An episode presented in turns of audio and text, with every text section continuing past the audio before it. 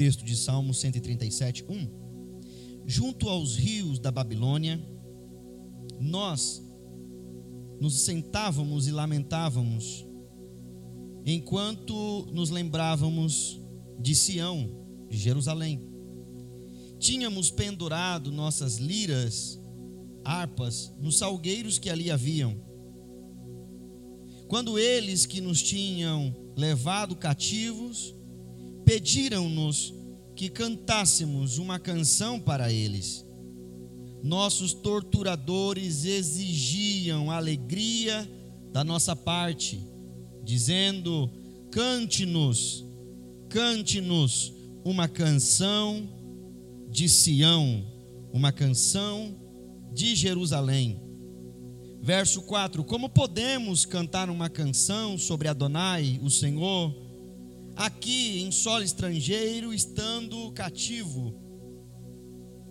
Se eu me esquecer de você, ó Jerusalém, que a minha mão direita perca a autoridade e murche, que a minha língua se apegue no céu de minha boca, se eu deixar de me lembrar de ti, se eu deixar de considerar Jerusalém a maior de todas as minhas alegrias.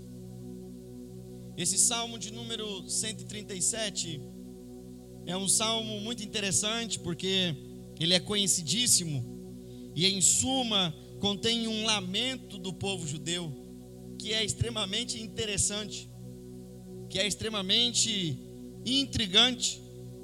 O povo judeu lamentando quando estava no exílio babilônico por volta ali de 586 antes de Cristo. Esse, esse texto de Salmo 137 vai nos mostrar uma narrativa curiosa e fazendo um paralelo com os dias atuais, como o pastor Rogério disse, muito pertinente para os nossos dias. A autoria do Salmo 137 até então é desconhecida, embora a tradição judaica atribua este salmo a Jeremias, Jeremias escrevendo a Davi. Os judeus que estavam cativos na Babilônia ficaram ali pelo menos por 70 anos, cativos. Pelo menos por 70 anos na Babilônia. E pelo que me consta dos estudos, reflexo de uma profecia de Isaías, capítulo 13, versículo 16 em diante. O Salmo 137 é intrigante para os dias de hoje, porque vai colocar o povo judeu, o povo de Deus, às margens dos rios da Babilônia, muito provavelmente rio Eufrates, rio Tigre. E vai acontecer uma cena intrigante para os nossos dias. O verso 1 vai nos dizer que eles estavam à margem do rio, e historiadores dizem que era algo comum ao povo de Israel ficarem às margens dos rios. Se você abrir depois em Atos 16, 13, vamos ler: E no dia de sábado saímos fora das portas, para a beira do rio, onde se costumava fazer oração, e, assentando-nos, falamos às mulheres que ali se ajuntaram. Em Esdras capítulo 9, versículo 4, há um texto que diz: Então todos os que tremiam diante das palavras do Deus de Israel reuniram-se ao meu redor por causa da infidelidade dos exilados. E eu fiquei sentado ali, às margens do rio, estarrecido até o sacrifício da tarde. Os rios da Babilônia, nesse contexto em que nós lemos de Salmo 137, ele é bem interessante porque o povo sentava para observar a sua situação e para se lamentar. Lamentar em relação ao cativeiro, lamentar em relação ao que estava acontecendo com eles, lamentar em relação a tudo aquilo que eles estavam passando na Babilônia. Esse texto vai nos narrar uma intrigante história que, junto aos rios da Babilônia, sentávamos e lamentávamos, e enquanto lembrávamos de Jerusalém ou de Sião. Agora perceba que eles estão sentados não é a margem de uma terra infrutífera. Eles não estão sentados à margem de um rio seco, mas eles estão sentados à margem de um rio com águas correntes. Eles estão sentados na margem de um rio que traz toda a vida para a região. Ainda que, escute isso, ainda que numa terra estrangeira, e se pelo menos você não der um glória a Deus, a gente encerra. Ainda que em terra estrangeira, cativo na Babilônia, havia vida para o povo que ali estava. Eles estavam sentados à margem de um rio, eles estavam cativos numa terra que não era a terra deles, mas ainda havia vida. Jó capítulo 14, versículo 7 vai nos dizer: Porque há esperança para a árvore que, se for cortada, ainda se renovará, e não cessarão os seus renovos.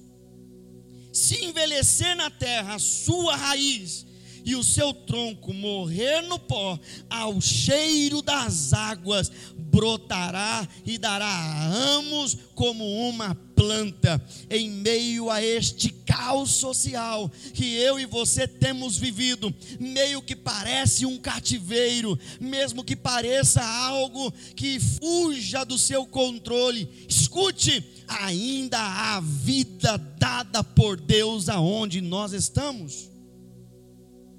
O versículo 2 vai dizer: Prenderam suas liras e harpas nos salgueiros. Eu te pergunto, em sinal de desistência? Eu te pergunto, em sinal de rendição? Perceba que o texto no verso 2 diz: Tínhamos pendurado nossas liras nos salgueiros que ali haviam. Quantas pessoas neste exato momento estão nos assistindo? estão nos ouvindo ou depois assistirão e ouvirão, que pegaram as suas ferramentas, aquilo que Deus te deu, aquilo que Deus te entregou, aquilo que Ele te confiou, e por conta de um caos, e por conta de um problema, de uma dificuldade, por conta de alguém, por conta de terceiros, pegou a sua ferramenta e colocou em algum lugar guardando-na. Olha o que o povo fez, versículo de número 2: tínhamos pendurado nossas liras nos salgueiros que ali haviam. Quantos de nós pegamos aquilo que temos e guardamos? Quantos de nós pegamos aquilo que há algum tempo atrás colocamos isso em oração a Deus? O texto vai nos dizer, vai caminhar para o verso 3 e vai nos dizer algo muito intrigante e interessante. Mas a minha pergunta para avançar para o verso 3 é: por que é que eles colocaram, guardaram, penduraram as suas liras, as suas harpas nos salgueiros que ali haviam? Será que eles desistiram? Será que eles se renderam?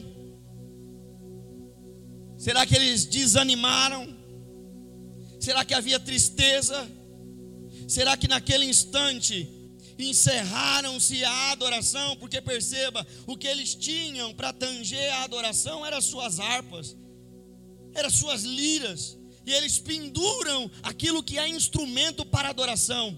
O Senhor está chamando a sua igreja para pegar de volta a harpa, pegar de volta a lira, colocar no colo e começar a tanger de novo um novo cântico, uma nova adoração ao Senhor, Rei dos Reis, Senhor dos Senhores.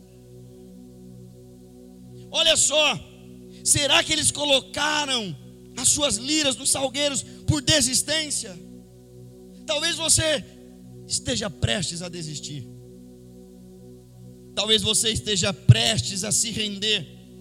Talvez nesses dias o desânimo tenha te tomado conta do seu coração. Talvez o desânimo tenha tomado conta da sua mente. Talvez o sentimento de tristeza tenha lhe infligido como um todo e você não tem forças para levantar. Escuta essa palavra. Eles não tinham mais festas na Babilônia como eles tinham em Jerusalém. Eles não comemoravam mais os ciclos das festas que outrora comemoravam em Jerusalém. Você já parou para pensar a saudade que eles tinham de quando eles faziam algo para Deus e Deus se manifestava naquele lugar? Alguém que está nos assistindo, está com saudades de Deus, Ele está dizendo: Eu estou de braços abertos para te abraçar e devolver a alegria permanente no seu coração. Agora, é intrigante porque será que eles prenderam as liras e as harpas do salgueiro? Porque há um tempo. Só que este não é o tempo de você pendurar a chuteira. Você pode dizer um amém onde você está? Você pode comentar aí onde você está, amém. Eu creio nessa palavra não é o tempo de pendurar as chuteiras, não é o tempo de pendurar, de lançar fora a ferramenta que Deus te deu. Pelo contrário, neste caos que nós estamos vivendo, é tempo de usar as ferramentas que Deus te entregou. É tempo de você evangelizar de forma digital, é tempo de você se levantar, não é tempo mais de procrastinar, não é tempo de olhar para trás, não é mais tempo. O verso 3 vai dizer: pois aqueles que nos levaram cativos nos pediam uma canção. Pastor, isso aqui é demais para mim.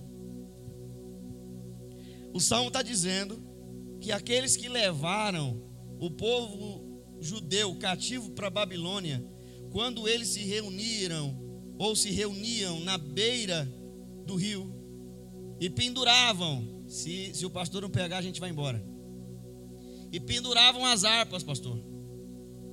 Eles, judeus, Natan, eles que sabiam o Deus que serviam, que sabiam quem era o Senhor, que sabiam quem era Adonai e toda a trajetória e tudo que Deus havia feito por aquele povo. Eles pegaram as suas ferramentas e penduraram. E quando eles penduraram a ferramenta, aqueles que tornaram eles cativos disseram: Não, não, não, não, não, pega de volta.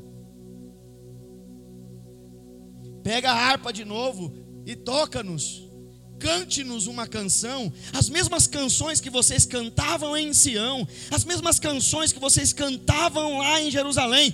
Cante para nós, fale para nós, conte para nós, louve para nós, para que possamos ouvir. Aparentemente parece um sentido de zombaria. Como é que aquele que me torna cativo diz para mim, canta? Como é que aquele que me prende diz para mim assim, prega para mim? Cante para mim. E o texto é bem claro, vai dizer: eles exigiam que cantássemos. Se você não pegar, a gente, a gente acaba com tudo. Quando você pensa que é tempo de parar, Deus pode usar o próprio caos para te dizer assim: é tempo de começar a cantar de novo.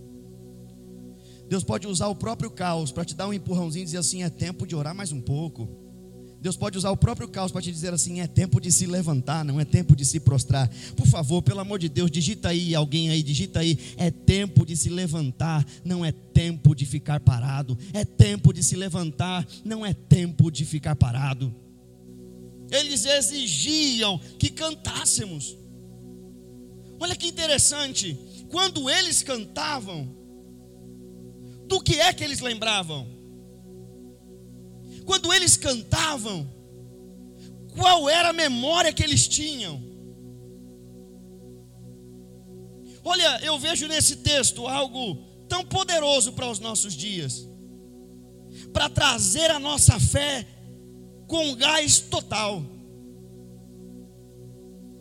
para trazer a nossa fé a evidência de que cremos sim, no sobrenatural de uma forma poderosa. Porque se é tudo que temos, é o suficiente para alcançarmos aquilo que Ele determinou. Se a fé é tudo que temos, então você tem tudo. E o texto vai dizer que os babilônicos exigiam que eles cantassem. E eu fiquei parando, eu pensei, por que é que eles exigiam que o povo cantasse? E aí eu entendi algumas coisas. Primeiro, para eles se lembrarem da sua origem. Só glória a Deus do pastor. Por que é que eles exigiam?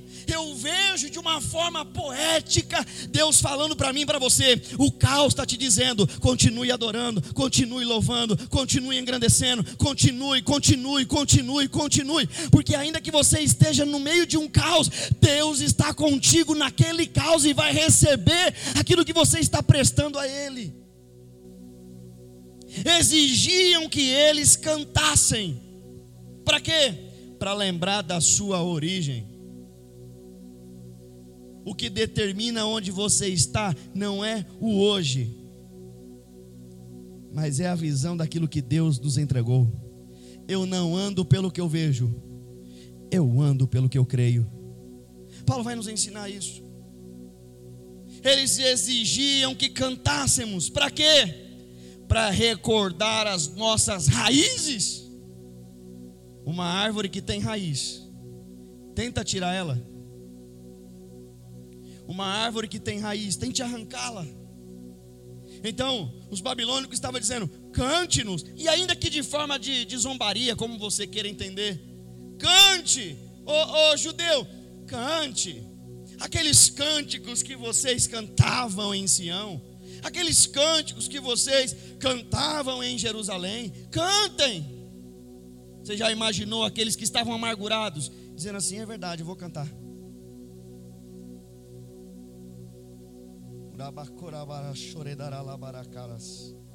Vou louvar. E você já imaginou quando eles começam a louvar? A lágrima caindo.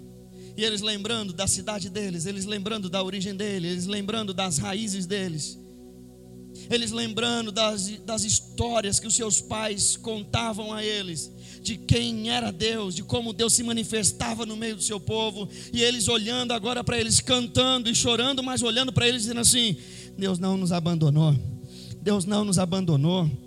Deus não nos abandonou, Deus não nos abandonou. E, ele, e, eles cantando e pensando e trazendo a memória de novo. Eles exigiam que cantássemos, para quê? Talvez para trazer de volta o sentimento de esperança. Lamentações 3:21. Quero trazer à memória aquilo que me dá esperança. O que é que você tem pensado nesses dias, irmão? O que é que você tem raciocinado esses dias? Eles exigiam que cantássemos, por quê? Talvez por curiosidade. Quem é esse Deus? Quem é esse Deus? Deus dos Hebreus. Oséias 2,14 vai nos ensinar algumas coisas. Parafraseando o texto de Salmo 137. Deus pode usar o nosso cativeiro para algumas coisas. Anota aí no seu comentário. Deus pode usar o nosso cativeiro para algumas coisas. Primeira coisa que Deus pode usar o nosso cativeiro primeira coisa que Deus pode usar o nosso cativeiro. Está escrito em Oséias 2,14: Portanto, eis que eu a atrairei e a levarei para o deserto, para lá falar ao seu coração por amor.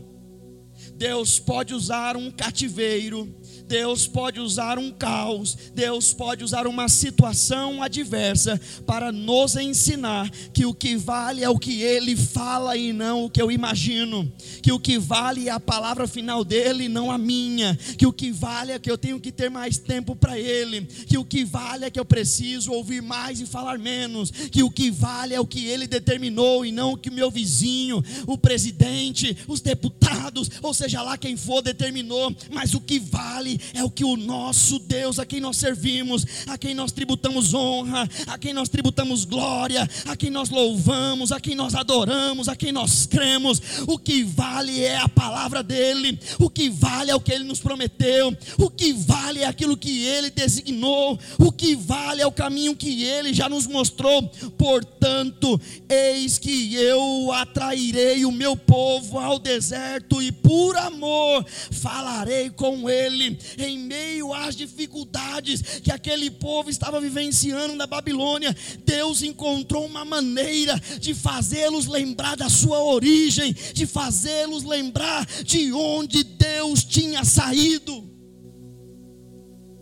Nessa noite, entenda que ninguém, em nenhuma situação, é maior do que aquele que nós servimos. Segunda coisa que eu entendo que em meio a um cativeiro Deus pode nos ensinar. Primeiro, falar conosco. Cá entre nós, irmãos. Se você não está tendo tempo para ler a Bíblia, eu vou falar, vai doer.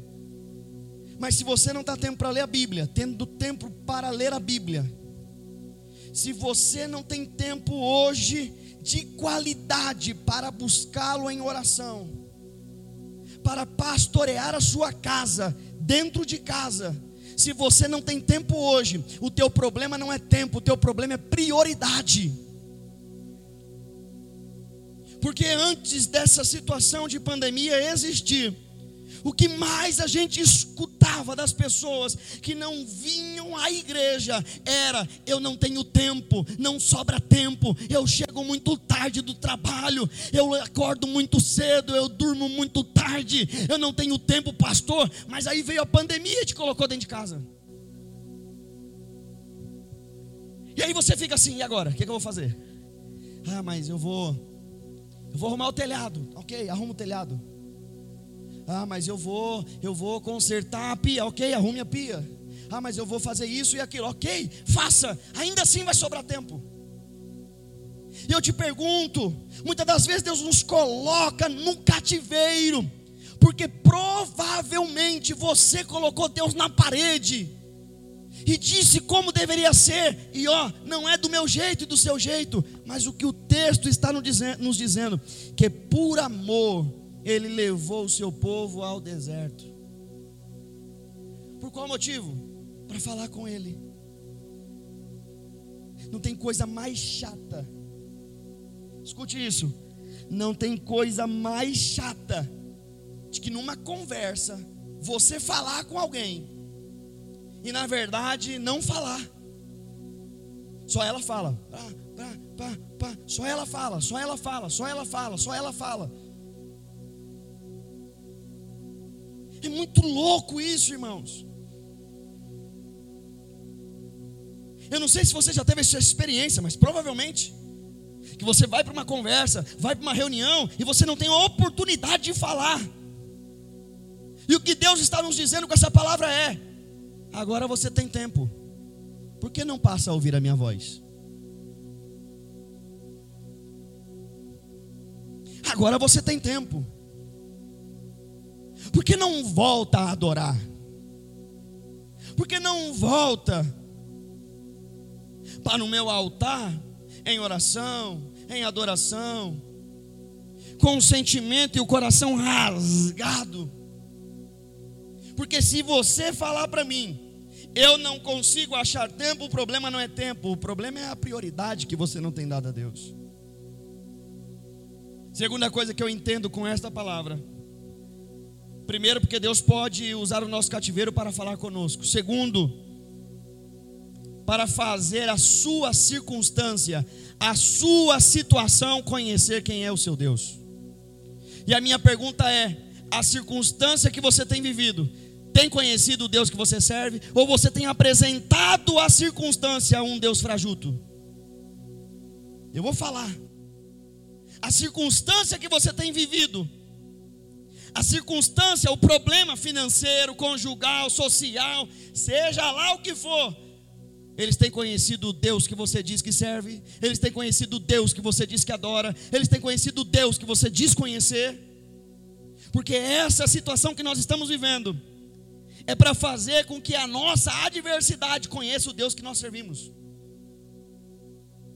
Salmo de número 66, verso 3: Digam a Deus quão terríveis são os seus feitos, tão grande é o seu poder que os teus inimigos rastejam diante de ti. Dá para dar um amém aí nos comentários? Dá para dar um glória a Deus aí nos comentários? Olha esse texto, quão terríveis são os teus feitos, aquilo que Deus faz, aquilo que Ele tem feito pela sua igreja, aquilo que Ele tem feito pelo seu povo, é tão terrível aos olhos dos inimigos, que os inimigos rastejam na presença de Deus.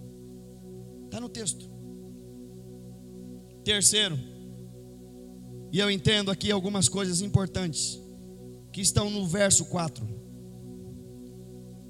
Como cantaremos uma canção ao Senhor em uma terra estranha? Isso aqui é muito para minha cabeça. O 3 já é uma facada. O verso 4 já sacramenta. Se o verso 3, Deus usa os inimigos para que Israel volte à sua origem. Você está de brincadeira com isso aqui, irmão. Você está de brincadeira comigo. Deus usando os babilônicos para dizer assim: não, não, não, vocês não vão parar, não, mas eu quero parar, eu não aguento mais, eu não quero mais. E os babilônicos dizem assim: não, não, não, não pega a harpa de volta aí e canta para gente um hino. Ai, pastor, porque está muito difícil, eu não sei. Aí Deus vem e usa, usa o caso, fala assim: não, não, não, levanta, agora é hora de levantar, não é hora de se prostrar. Deus não fala a homens caídos, Deus fala: levanta-te e eu falarei contigo. É isso que a gente precisa entender. Coloca aí nos comentários, fala assim: eu vou me levantar, pelo amor de Deus. Coloca aí, coloca aí. Eu vou me levantar. Natan, me sinalize se alguém colocar. Se ninguém colocar, a gente desliga tudo, porque o povo quer que o pastor Rogério pregue. Irmão, não é possível. O verso 3, Deus usa o caos para dizer a Israel: volte à sua origem. Deus usa o caos para dizer assim: volte a me adorar, volte a cantar. E tem gente que ainda prefere ficar prostrado. Deixa os cultos voltar na igreja. Verso 4: Como cantaremos a canção do Senhor em terra estranha? Como podemos cantar uma, uma canção sobre Adonai aqui em solo estrangeiro? Porque na cabeça do judeu, eles tinham que cantar lá, quando tudo está bem. Irmão, se você não pegar isso aqui, a gente vai embora. Eles tinham que cantar quando lá estava tudo favorável. Quando estava tudo ok o, o que Deus está dizendo a esse povo, usando as circunstâncias, é o seguinte: não, não, não, não. Vocês podem me adorar lá em Jerusalém. Eu, eu vou me manifestar lá. Mas se vocês cantarem no meio do caos, eu também me manifesto no meio do caos, ao teu respeito, ao teu favor. Então eles, eles indagam: como cantaremos uma canção a Adonai ou ao Senhor em terra estranha? Como cantaremos? Deixa eu te perguntar uma coisa. Você está disposto a viver o sobrenatural? Eu vou esperar você responder aí, tá certo? Você está disposto a viver o sobrenatural? Você está disposto, não se você tem condições, ok? Mas se você está disposto, a gente está falando de disposição, artifício comportamental de atitude, comportamento de atitude disposição. Você tem disposição para viver o sobrenatural? Porque se você tiver, alguém precisa voltar a ouvir o que você tem a dizer. Ai, mas eu estou tão angustiado, tão triste, tão amargurado. Meu Deus, essa situação. Alguém precisa ouvir o que você tem para dizer. Mas pastor Rogério, eu, eu, eu, eu, eu, eu, eu, eu, eu, eu, eu, tiro eu. E bota ele. Ele, ele faz, ele salva, ele liberta, ele cura, ele transforma, ele renova, ele aviva. Ele, ele, ele, ele, ele. Eu não, ele. Eu não, ele. Você não, ele. É isso que a gente precisa entender. Alguém precisa voltar a ouvir o que você tem a dizer. Eles estavam cativos e Deus usou o cativeiro para dizer assim: volte a cantar. Mas nós estamos em terra estrangeira, não tem problema, volte a louvar. No meio do caos. Alguém precisa ser ministrado pelo seu testemunho. Alguém precisa ouvi-lo adorar. O mundo está carente de pessoas de Deus, não de pessoas perfeitas, porque o que você exige do outro é hipocrisia, porque nem você é perfeito. Mas o que o mundo está carente são de filhos que reconhecem quem é o seu pai e manifestam o seu poder, entendendo que o poder de Deus se aperfeiçoa na fraqueza. Como cantaremos? Como louvaremos? Se estamos longe da nossa origem.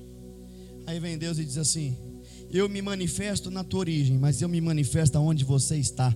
João 4, 23 e 24, porque é chegada a hora, e a hora é agora, em que os verdadeiros adoradores adorarão ao Pai em espírito e em verdade. Pois também te digo que, olha o que ele diz àquela mulher não é mais no templo, tampouco no monte, mas aonde você estiver. Eu acho que eles não estão recebendo, não. Não estou ouvindo glória a Deus deles. Estão dando glória a Deus aí, Natan, pelo menos? Assim, tem uns dois aí, pastor, dando glória a Deus? Pastor, comenta aí, pastor, para ver se o povo. Versículo de número 5. E eu já vou encaminhando para o final. Leia comigo o verso de número 5. Se eu me esquecer de você, ó Jerusalém, que minha mão direita murche, se eu me esquecer de você, ó Jerusalém. O que, que ele está dizendo? Eu não posso esquecer a minha origem. O que, que o texto está nos ensinando? Que eu não posso esquecer as minhas raízes. Eu não cheguei onde cheguei por mérito próprio, eu cheguei onde cheguei pela infinita misericórdia de quem me chamou. Ponto final. Não, mas eu, eu tenho isso, ok, ajuda, é muito importante, mas você só chegou onde chegou, porque Ele foi misericordioso comigo e com você. Se eu me esquecer, e o que é se esquecer, pastor? É não lembrar. Parece redundante, não é? Esquecer é não lembrar, parece, parece uma brincadeira, mas não é. Esquecer, nesse contexto, para o judeu, era não se lembrar mais da origem das raízes dele. E leia-se origem como o nascimento e o propósito. Por que, que eles dizem no verso 5? Se eu me esquecer de você, Jerusalém, que a minha mão direita, ou seja, a minha mão de autoridade, a minha mão de chamada, a minha mão do propósito, que ela caia, porque eu não posso esquecer quem me chamou. Eu não posso esquecer a minha origem. Então, quando ele diz, se eu me esquecer de ti, ó Jerusalém, esse se esquecer é não lembrar da origem das raízes, ou seja, origem igual nascimento e propósito, raízes, ensino e instrução. Eles estão vivendo no cativeiro, mas eles sabem que não pode deixar o ensino e a instrução que Deus deu a eles nesse meio que nós estamos vivendo, nesse caos social que nós estamos vivendo, o que eu mais vejo é pessoas esquecerem a sua origem e as suas raízes, se esqueceram do propósito de Deus, se esqueceram do ensino e se esqueceram da instrução. O povo judeu cativo na Babilônia estava dizendo assim: Eu não posso esquecer o propósito de Deus, eu não posso esquecer o ensino de Deus, e eu não posso esquecer a instrução que Ele nos deu.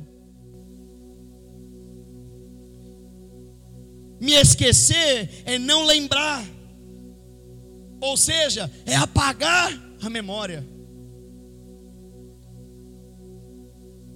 Daqui a 40 anos, nós vamos nos lembrar disso aqui. Daqui a 40 anos, nós vamos lembrar dessas circunstâncias que estamos vivenciando nos dias de hoje. Não lembrar quando ele diz no texto: Como podemos nos esquecer de você, ó Jerusalém? Ele está falando de uma cidade, mas uma cidade que na verdade representa o próprio Deus. E eu vou te dizer biblicamente. Não lembrar significa apagar da memória. Ei, olhe para cá, você que está nos assistindo. Quantas coisas você já esqueceu? Só que para alguns aqui, pastor, vou falar, parece que tem amnésia. Deu amnésia. O texto está dizendo assim: se eu me esquecer de ti, que eu perca a autoridade. Se eu me esquecer de ti, que eu perca todas as minhas raízes, que elas sejam queimadas. Por quê? Porque é impossível Deus se esquecer daquele que chama. E o que o texto está comparando é: Ele não se esqueceu de mim, eu não posso me esquecer dele. Apagar da memória. Isaías 48, 13 vai dizer: Exultai, ó céus, e alegra-te, ó terra, e vós, montes, estalai com júbilo, porque o Senhor consolou o seu povo e dos seus aflitos se compadeceu. Porém, Sião já me diz: ó Senhor, o meu Senhor se esqueceu de mim. Olha, Sião está dizendo assim: o Senhor se esqueceu de mim. O Senhor se esqueceu de mim. Eu estou no cativeiro e ele se esqueceu de mim. Ó dedinho, não, não, não, não. O próprio, o, o próprio povo babilônico está dizendo assim: ei, cante de novo para vocês lembrar da origem de vocês. Cante de novo para vocês lembrar quem vocês são. Cante de novo para você ver o poder do Deus que vocês têm. Volte para a sua origem. E aí o texto de Isaías 49, 15 vai dizer: Porventura, uma mulher esquecer, pode porventura uma mulher se esquecer tanto de seu filho que cria que não se compadeça dele, do filho do seu ventre. Uma mãe que dá a luz, ela se esquece do seu filho? Ela pode abandoná-lo, mas esquecer, jamais. Ela pode largá-lo por aí, como a gente vê em algumas circunstâncias e situações, mas ela nunca vai esquecer que deu a luz a um filho. E o texto completa com o verso 16 de Isaías 49, dizendo: Eis que vós estão na palma das minhas mãos, pois na palma das minhas mãos te gravei. Os teus muros estão continuamente diante de mim, mas vós estáis em minhas mãos. Ai, irmão, pelo amor de Deus. Ei, nós podemos nos esquecer. Nós podemos perder a memória das coisas que ele já nos fez. Mas ele ele não se esquece de você porque você está gravado na palma da mão dele. Se esquecer, perder a lembrança, perder a lembrança é esquecer que tem esperança. O texto de Lamentações 3:21 quero trazer à memória o que pode me dar esperança. A cidade de Jerusalém era uma cidade segura.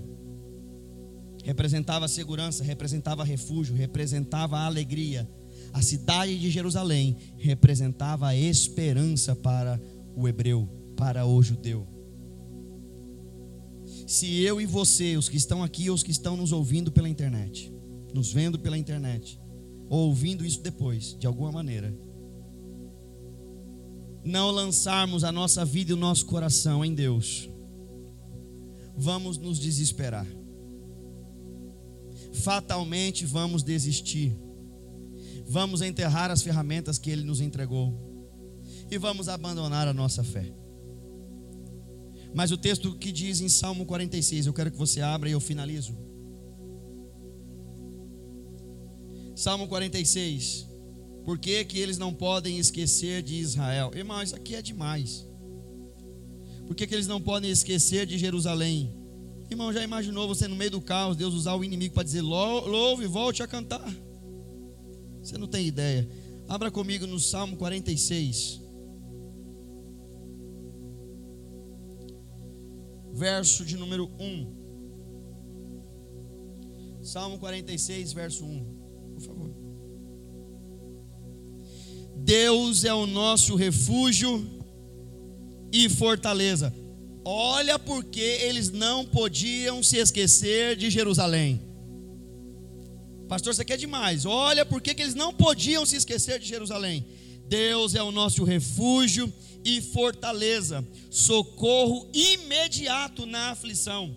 Por isso não temeremos, mesmo que a terra se abale, mesmo que as montanhas afundem nas profundezas do mar, mesmo que as águas furiosas espumem e as montanhas tremam por sua turbulência.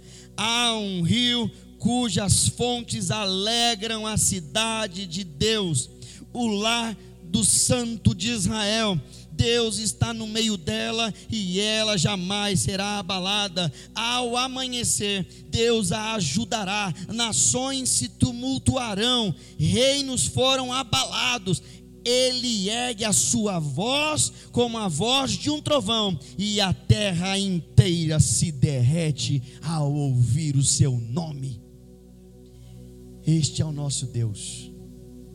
Aonde você estiver, tenha esperança no Senhor. Nós vamos louvar agora.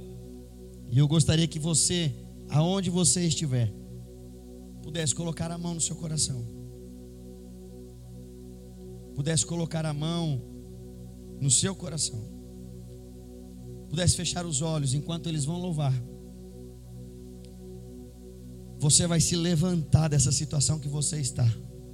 Eu quero ouvir testemunhos disso aqui depois de que você estava abatido, mas o Senhor, aquele que te deu esperança nessa noite, te levantou. Eu quero que você pegue essa mensagem e mande para a sua lista de contatos inteira para alguém que precisa ouvir esta mensagem. Ah, mas é muito marketing, não importa. Jesus trabalha com marketing para alcançar as pessoas nos dias de hoje. Eu quero que você pegue essa mensagem para as pessoas que estão caídas e envie para elas, para que Deus possa levantá-las eles estavam abatidos, penduraram as suas harpas, a sua ferramenta de adoração. Deus usou os próprios babilônicos para dizer: cante-nos uma canção, voltem a adorar, voltem a glorificar, voltem para suas origens, porque Deus é um Deus grandioso, é um Deus poderoso, é um Deus extraordinário. Esta pandemia que a população está vivenciando não irá parar o trabalhar de Deus na sua vida, na sua casa, na sua família. Este é o nosso Deus.